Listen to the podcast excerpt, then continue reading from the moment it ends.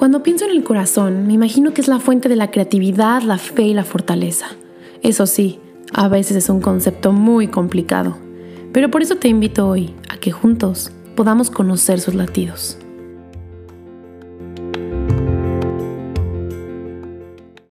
Hola a todos, ¿cómo están? Oigan, pues hoy es el Día de las Madres. No sé si lo estás escuchando el 10 de mayo o el domingo si lo celebraste, pero creo que en general, por el mes de mayo, es que quiero hacer esta reflexión contigo sobre lo que esto significa para mí. Espero que ya todos hayan felicitado a sus mamás, abrazado, apapachado y que claro, no solo sea este día, sino todos. Yo la verdad es que no tengo hijos. Todavía soy joven, tengo mucho por delante, muchos sueños, muchas ilusiones.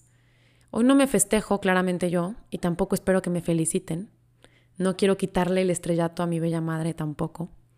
Pero sí me puse a pensar y tengo que admitir que esto fue gracias pues al ejemplo que tengo de mujeres en mi familia, mis abuelas, mi mamá, mis hermanas. Eh, quiero hablarte de la mujer y no se me hace nada fácil. Quiero decirte que lo que voy a contarte hoy no es muy común que lo escuches y mucho menos de la forma en la que voy a decirlo. Quiero que me des unos minutos para explicarte y que me escuches con el corazón. Olvídate de lo que te han dicho sobre la mujer porque hoy vamos a tratar de entenderla desde el principio, el principio de todo. Vamos a tratar de entenderla desde Eva.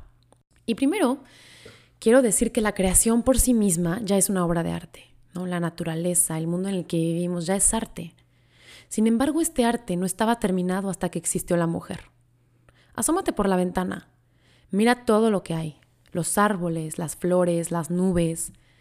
Tal vez es de noche y puedas ver las estrellas, la luna, o la lluvia, el sol, lo que ves es hermoso. Pues mira, nada de esto era perfecto, nada de esto estaba terminado hasta que llegaste tú. Ahora, en toda creación, Dios ha dejado su imagen. Entendemos perfecto que, que se quede Dios en Adán, ¿no? En la idea de Adán, o que, se, que podamos verlo en Cristo. Pero si se supone que la mujer también está hecha imagen y semejanza de Dios, entonces, ¿qué nos puede decir la mujer sobre él? Para esto me gustaría compartirte lo que leí en el libro de Stasi Eldredge, que se llama Cautivante, sobre las tres cosas que busca el corazón de una mujer. Busca el romance, busca una aventura de la que pueda ser parte y busca una belleza que descubrir. A mí me gustaría quedarme con lo primero. La mujer busca romance. Si Dios se refleja en Eva, entonces también está reflejando esta añoranza de tener una relación íntima con nosotras, con el hombre, con la persona. Y una relación va de dos partes. Dios no solo quiere amarnos Él, también quiere que lo amemos de regreso. Por eso Dios nos pone como mujeres las cualidades de acoger, de ser tiernas, vulnerables, fuertes, entregadas, capaces. Ahora voy a decirte algo bien cañón. La mujer, a diferencia del hombre, tiene una conexión especial con la creación misma. ¿Y sabes cuál es esta conexión? Es su capacidad de dar vida. Porque participa junto con Dios en la creación de la vida para el mundo. A ver, claro que no dejamos al hombre fuera de la jugada. Nos queda claro que sin ellos esto no existiría. Pero la mujer tiene un papel esencial en la creación, en dar vida para el mundo, en traer vida al planeta. Sin embargo, hay un problema, algo muy triste que creo que sucede hoy en día. A veces pienso que la mujer es el blanco perfecto para quien quiera atacar a la sociedad, ¿no? A la humanidad. Porque imagínate, velo de esta forma. Si quieres apagar un incendio, la mejor forma de hacerlo es apagando la fuente del fuego. Entonces, ¿qué mejor forma de deteriorar la sociedad que atacando la fuente de vida? Y esta fuente de vida es la mujer.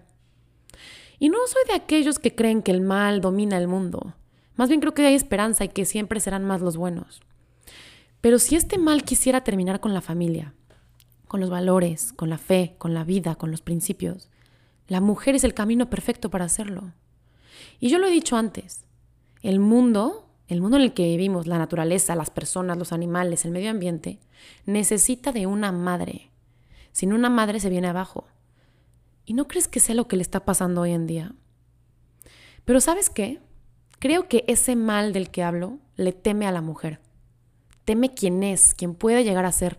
Teme su belleza. De hecho, creo que la envidia. Teme su capacidad de dar vida. Pero entonces, después de todo esto que te digo, ¿Por qué quiero, junto con mi mamá, celebrar este día? Ponte a pensar en la madre tierra, de donde vienen y viven todos los seres vivos. O en la madre naturaleza, aquella que te sorprende con la fuerza de los tornados. O en la madre de las tormentas. O ponte a pensar en que la madre tierra también es tu hogar.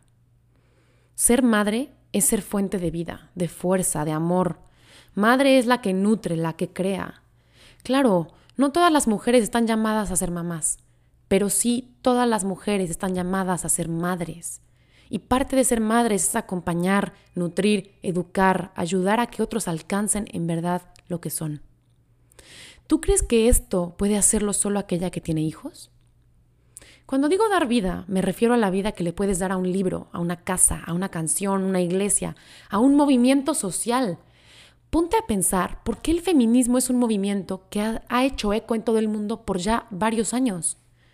Pues claro, está conformado por madres, por mujeres que tienen dentro de ellas, aunque así no lo crean, la capacidad de llegar al mundo entero.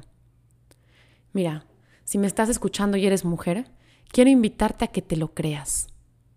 A diferencia del hombre, nosotras hemos sido privilegiadas con la capacidad de ser creadoras junto con Dios mismo. Mujer, Tú ya eres madre. Tú ya eres madre porque enseñas, acompañas, acoges, guías, proteges, educas. Ya eres madre porque das vida en todo esto. Otra vez te invito a que salgas, a que te asomes por la ventana. Ve todo lo que tienes a tu alrededor y date cuenta de que nada de esto estaba terminado hasta que llegaste tú.